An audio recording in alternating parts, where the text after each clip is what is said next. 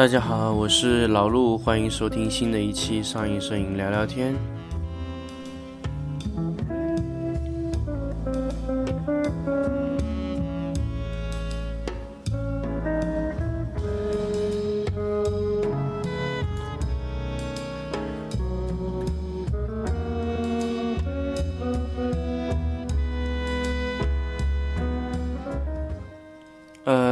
高兴又和大家在这个时间继续碰面。那么，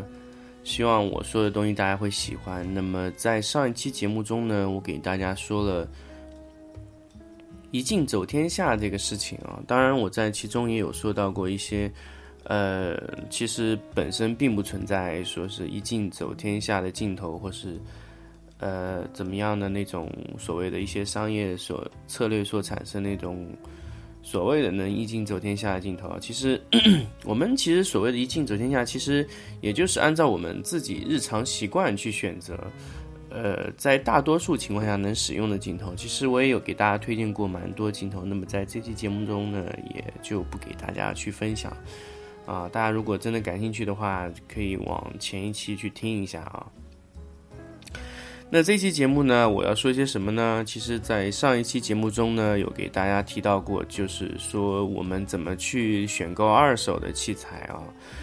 因为二手器材呢，说大也大，说小也小。因为总归来说，二手都是从一手买过来淘汰下来那些机器，本身就是，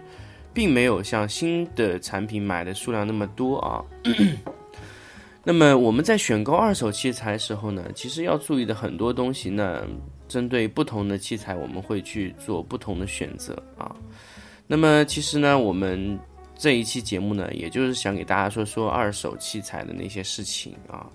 那么在接下来时间中，就进入我们今天的节目。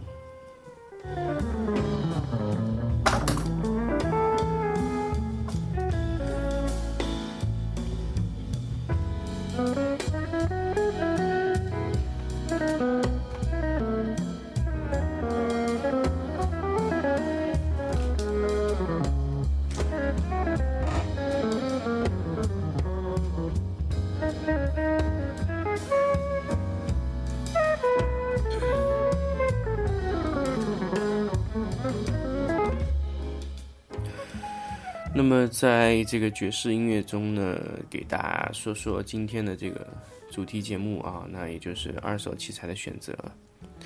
那么，其实二手器材呢有很多种啊。那我们在各种二手器材这商人那边，其实可以采购到各种各样的这种 器材啊。首先呢，有相机、镜头啊，还有三脚架啊，还有。闪光灯啊，灯架啊，还有各式各样的附件，还有快门线啊，各种各样的小附件啊。其实 我们去选购二手器材的时候，我们初初期呢，其实呃都是通过去呃观察这个产品的这个外观的成色啊，去选择我们到底是不是选择二手器材这种东西。当然，去选择二手器材呢，其实。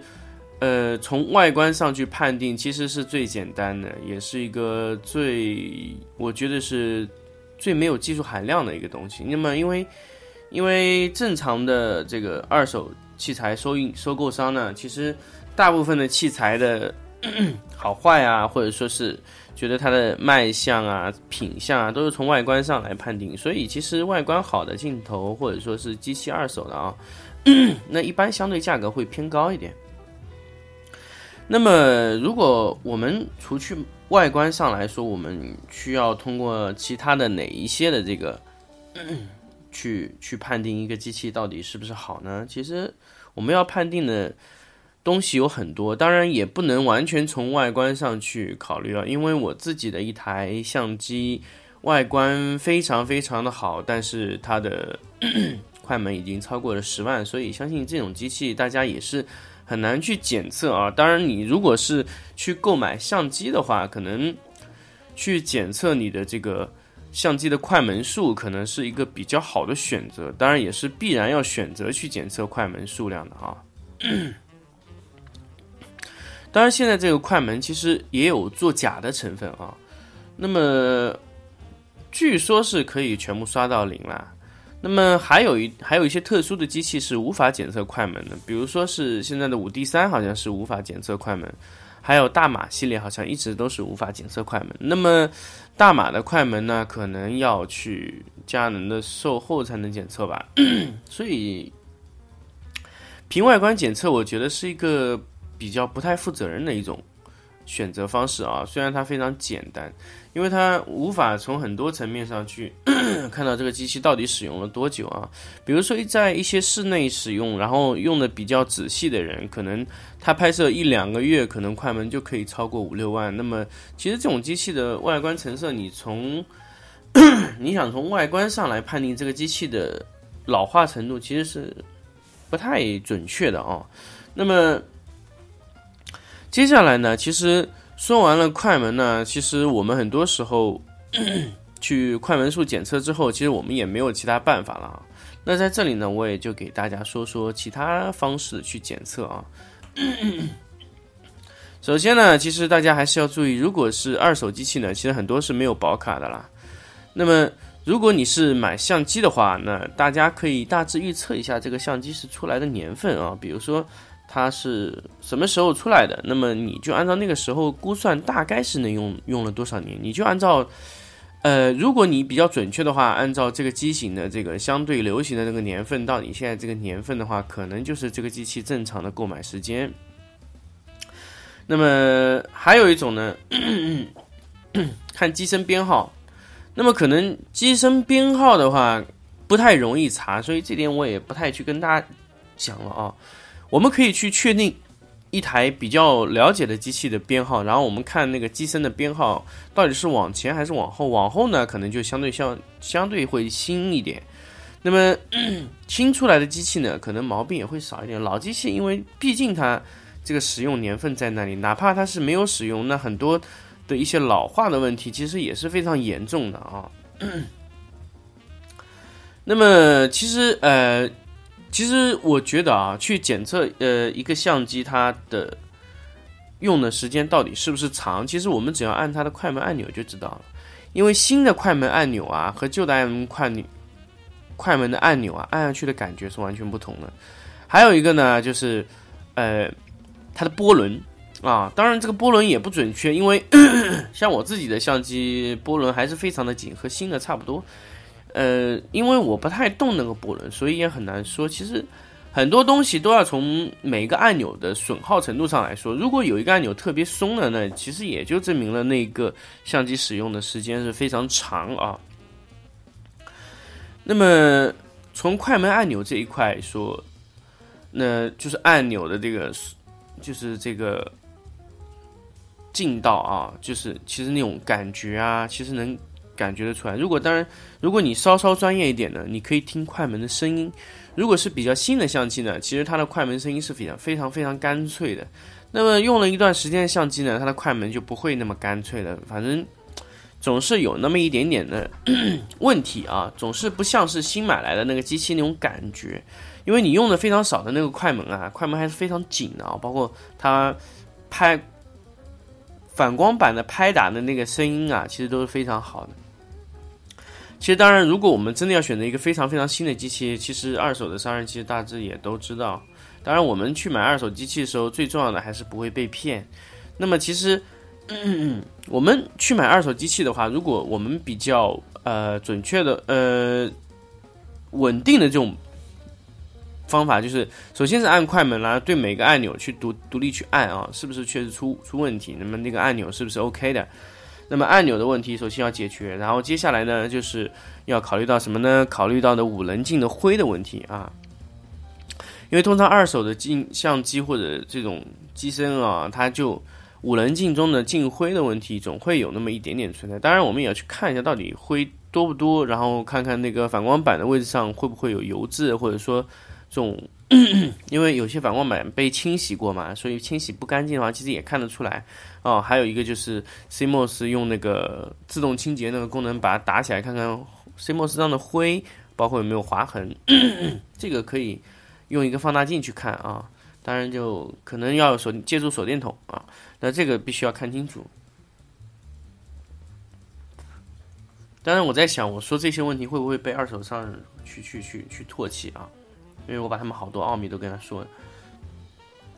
因为其实这些东西是我们必须检查的。那么这些完了以后呢，咱咱们一定要检测一个非常非常细节的问题。所以就 USB 插座，大家一定要检测。大家让记得让对方拿一个 USB 的那个线啊，插进去摇晃一下，那个插座是不是松了？那个，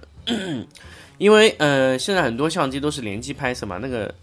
那个插座松了会比较麻烦，因为松了很难去维修啊，因为要更换整块主板，所以这个插座大家一定要仔细去检查，确实有没有问题。那么呢，其实呢，你通过，因为如果使用的比较多的机器啊，在呃，如果是呃机器的话，一般在握手的后部会有比较光洁的这个感觉，也就是四零 D、五零 D 这种机器在 CF 卡的卡槽的位置。那么，呃，五百 D 呢，也是在 SD 卡的卡槽位置左右，因为这块地方会经常容易被摩擦，摩擦的多呢，会慢慢的引起油光哦。这个油光呢，其实可以正常的感觉到这个机器被使用了多长时间，所以这个是可以完全被，呃，很准确的。测量出来的啊，那么机身呢？其实检测的基本上的东西就是这里啊。其实，呃，我们去 检测这个相机的整体的这个参数啊，也不能说太贵。就很旧的机器，他说快门才五六千，我觉得这个倒是不太合理啊。还有要去检测一下相机的磕碰的那些角啊，这个都是要具体去检查。还有包括有一些，嗯，因为我之前有吃过一次亏啊，就是对方贴的贴的那个屏幕保护贴膜嘛，我没注意，我以为哎你这机器蛮新的，结果回来的时候呢，撕掉以后发现屏幕保护贴膜下面这个东西啊弄得一塌糊涂，所以大家一定要记得把那个屏幕保护贴膜撕掉看一下，因为二手机器很难说的，就你撕掉看一下，确实是下面有没有划痕啊，因为很多。呃，卖家都不太会愿意让你撕掉，它可能跟你原因就是说你一张贴膜的问题。但是我觉得你应该把那个膜撕下来看一下，确实是有没有划痕的。当然，这个你买下来的话，其实你我觉得你应该撕开看一下。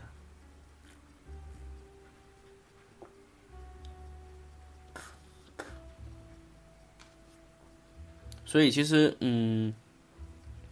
很多时候就是 会碰到蛮多问题的。所以大家还是要仔细去检查你去买的那个相机啊。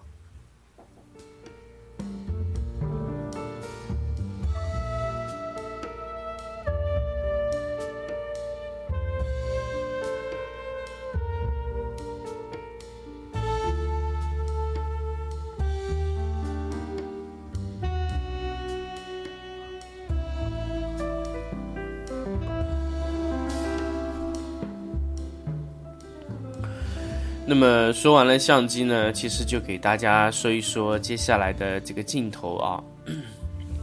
因为镜头其实很多时候的问题也是蛮多的吧。因为镜头的首先就是出霉的问题，还有一个灰，还有一个对焦的一些功能，电机是不是好啊？其实镜头其实说好选择，其实也蛮好选择的。首先 镜头就是。你可以直接看镜头的编号，那你可以直接确定它是哪一年买的，啊，还有一些呢，其实我们真的要确定镜头是不是维修过呢？从镜头的几颗螺丝上就可以看得出来啊，就背部的几颗螺丝，如果确实是被有撬过的痕迹，基本就是维修过了。所以呢，其实我们还是要注意每一种机器购买的时候，发现是不是有经过维修的这种这种痕迹啊。如果一旦是油呢，一定要去把这个东西跟他说。当然，你也不会去选择去购买啊。还有呢，就是很重要的就是镜头的结眉的问题啊，出眉。尤其是买那些老的镜头的时候，大家一定要注意这个，因为出眉的镜头是一分钱都不值的啊。大家去买镜头的时候呢，可以直接把镜头对着灯光观察。是不是有霉点或者灰尘、划痕？镀膜是不是有花？因为有些维修过的镜头里面的镀膜是看得出来的，有花掉的。还有呢，买镜头的时候，如果是买变焦的时候呢，记得摇晃一下。如果对方是里面带变呃光学防抖的话，应该会有滋滋滋的声音。如果是这个声音不对，然后摇起来有这种 感觉有东西在摇晃在里面的时候，大家一定要注意啊，就这个一定要去注意这个问题啊。那么接下来呢，就是给大家说镜头其他的一些问题。那灰尘的问题，那灰尘其实使用的非常厉害的灰尘镜 的也非常多。那么其实我碰到过灰尘非常厉害的，也就是幺三五这个镜头了。那那个灰尘是它是吸尘器大王，它会把所有的灰都吸到里面去。当然，你买一支幺三五的镜头，如果你买来的时候灰很少，那我觉得你应该是赚大了，因为这个镜头。几乎都会进灰，所以 大家就去选择幺三五这些镜头的时候，一定要看仔细。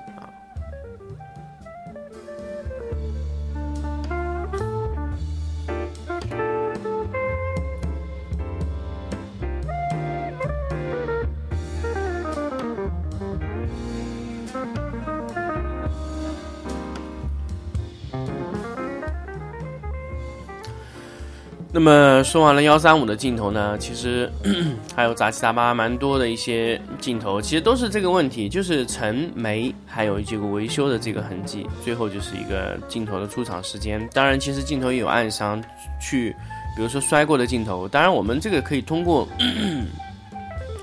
观察这个镜头的摔痕啊，包括我们对焦测试啊，去测试这个焦点是不是偏移啊，在每个焦段上去测试。我们是不是跑焦啊？这个东西测试过之后，基本上就没问题了。那么 镜头说完了呢？其实说说大家不太常用的几个附件啊，因为我自己也经常去买，也就是三脚架了。一般三脚架呢，如果对方是卖出来的，十有八九都是有问题的。当然，问题都大大小小不同啦，可能是磕碰啊，或者说是有个角伸出来不利索啊，那这种问题，当然这种问题大家只要拿回去杀一杀就可以了，用砂纸或者这种东西去去稍微改装一下就可以。因为所以三脚架，如果我建议不是非常懂的朋友，可能不太会去买，因为我买的架子几乎都是有问题，买回来就要。改装一下，那么三脚架其实我不太会买啊，因为三脚架精密度程程度的太高，那我会去买一些，呃，影视闪光灯的这种灯架啊，因为灯架的话，只要全新价格的一半都不到啊，所以因为灯架这种东西本身买过来就是一直在损耗的嘛，所以我会去买二手的啊，那用起来其实也差距不是太大，所以其实大家 很多时候都可以。选购这种二手的器材来补充自己的一些啊设备空间啊，那就接下来说闪光灯吧。其实大型的闪光灯购买过来呢，其实还是测试一下过曝、过过热保护这些问题。当然，如果是大型闪光灯，我是极其不建议对方买二手的，因为二手的东西，首先这个保修是成问题，然后第二个就你不是太了解这个器材的情况下，我建议你还是不要去购买这种灯光啊，因为。确实是非常复杂，然后一旦维修的话，你也可能这个价格超过这个闪光灯本身的价格了啊。那么小型的闪光灯，我倒是建议大家可以去购买啊，因为我买的都是比较老的那些器材，所以价格也非常便宜。比如说尼康的 SB 系列，我就会买买它那些老的那些镜灯光系统啊，比如说 SB 二十四啊、二十六啊、二十八啊这些老型的这种灯光系统啊。这种灯光系统呢，其实优势是非常明显了，就是便宜。其他呢，它的这个，呃，这个叫它的那个闪光的回电的速度，其实也和新的差不多呢。唯一的区别呢，就是无法测光啊，或者说是一个呃通讯啊，这个是不行啊。后联同步也是可以的，在尼康自己上面也是可以达到那个后联同步的功能。那么，由于现在这个有些国产的闪光灯，其实一层一层的往上上来，新的灯光和旧的灯光价格是差不多，所以这些灯在现在的这个市场的存活也比较困难啊。当然，它的灯的性能肯定是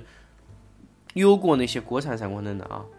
就比如说尼康系列下面就会有尼康的 SB 二十四、二十五、二十六、二十八。二十八 DX 还有八零八零 DX 这些闪光灯的选择其实都非常棒的，一般都是在四百块钱到一千块钱左右的一个选择啊。像 SB 二八 DX 和 SB 八零 DX 都是可以支持那个测光系统的啊，就是装在尼康的相机上都可以支持测光功能的啊。那那些闪光灯呢，其实功率都是非常大的，像嗯小的闪光灯基本上都能达到一百五十瓦左右的功率啊。其实和现在灯也不分上下了。其实有时候我们去使用灯光的时候，可能用个两三支灯光，或者我们把感光度打高一点，其实很多时候我们都是可以继续使用的。那些小灯的很大优势就在于你去运输的时候是非常方便的，你可以一次性运输一百个甚至五百个闪光灯。但是你大灯的话，你的运输一百个那就会非常困难啊。小灯呢，当在一个包里放的话，可以运输一个包的话，正常可以运输五十个到七十五个左右的闪光灯啊。大灯可能一个箱子里可能就只能放个两三个了，那包括还有电箱啊，各种各样的问题。那么小灯呢，唯一的问题就是你老是要换电池，那么这个电池问题也是一个非常大的问题，因为电池价格也是非常高啊。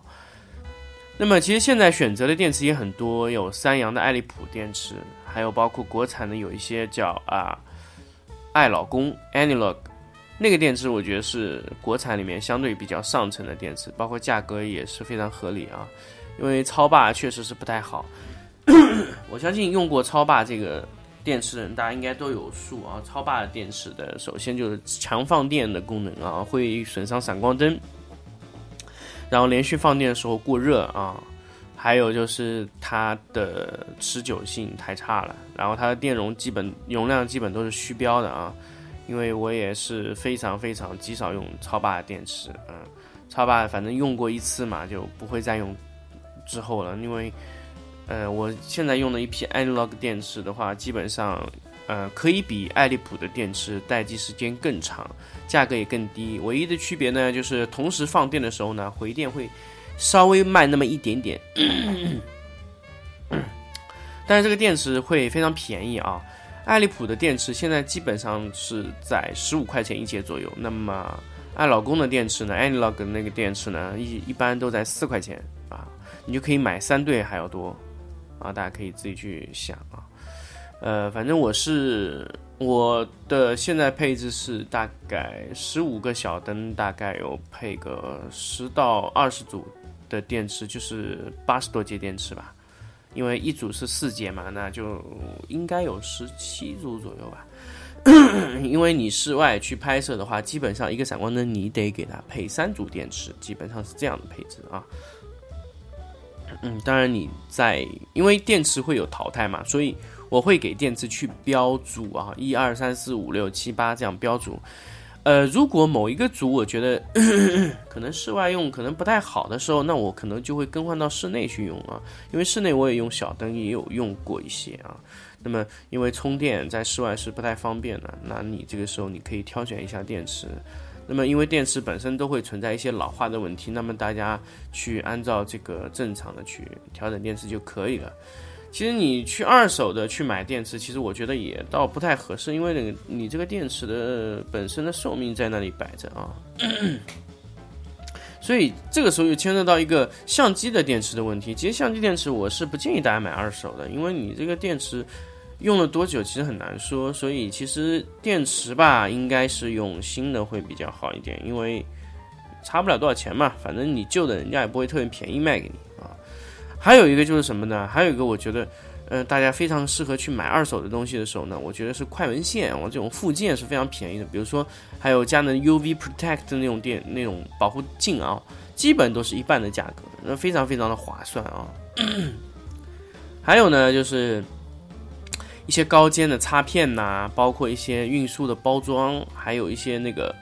呃，比如说 CF 卡的卡。卡槽，我之前有跟大家说过这个东西啊，就是这个卡槽，其实你去啊使用，其实也是非常棒的一个东西。我觉得可以同时运输很多张内存卡，又不会丢失。我觉得这个东西是非常好的一个东西，大家可以也可以去选择。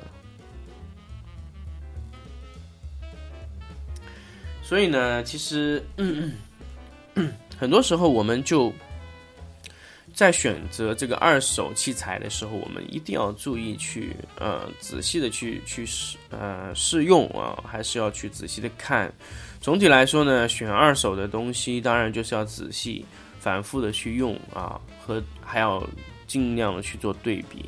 然后测试一下对方的快门数量啊，还有一些对年份的考察，这个基本上就组成了基本上二手的所有的选择了。那当然，你选择了，你看的越多，你就会啊了解到二手器材的越多的猫腻啊。当然，你去选择的时候也尽可能会选择这种不太容易上当的东西啊。其实二手选择就还是靠仔细吧，嗯。那么。今天呢，二手的这个选择甄别的这个东西呢，也就跟大家说到这里。那么余下来的时间呢，也想给大家说一说，呃，这两天的这个安排，因为可能会去其他城市蛮多天，可能节目也会慢慢的更新速度会降下来。当然，希望大家会持续的关注我。呃，慢慢的，这个粉丝的数量其实也已经超过五百多了。那么，呃，我在这里呢，其实有开了一个群，但是一直没有跟大家说是什么群，可能因为粉丝数量不够吧，所以可能也很少也会有朋友去加这个群啊。当然，如果大家在听到这个节目的时候，大家可以去加，尝试去加这个群。那么，我也相信。呃，在这个群，大家可以把所有的收听的意见可以告诉我，因为因为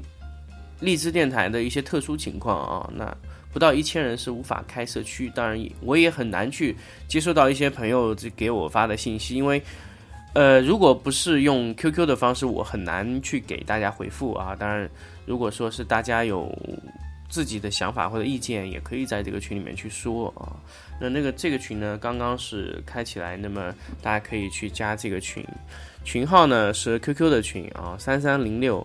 二八零幺七，三三零六二八零幺七啊。我先在这里提一下，那么之后呢，我会专门去做这么一期的通告，跟大家说啊，这个群当然也是要看大家在这个群里加进来的情况，那么。这个群呢，其实现在的人数已经蛮多了。看大家加进来之后吧，如果说是人，呃，加进来的朋友会越来越多的话，我慢慢会把这个群会慢慢的扩大。那可能会开第二个群，大家都可以把自己的意见提过来给到我就可以了。好，那么今天的这一期节目呢，先说到这里了，我们下期再见。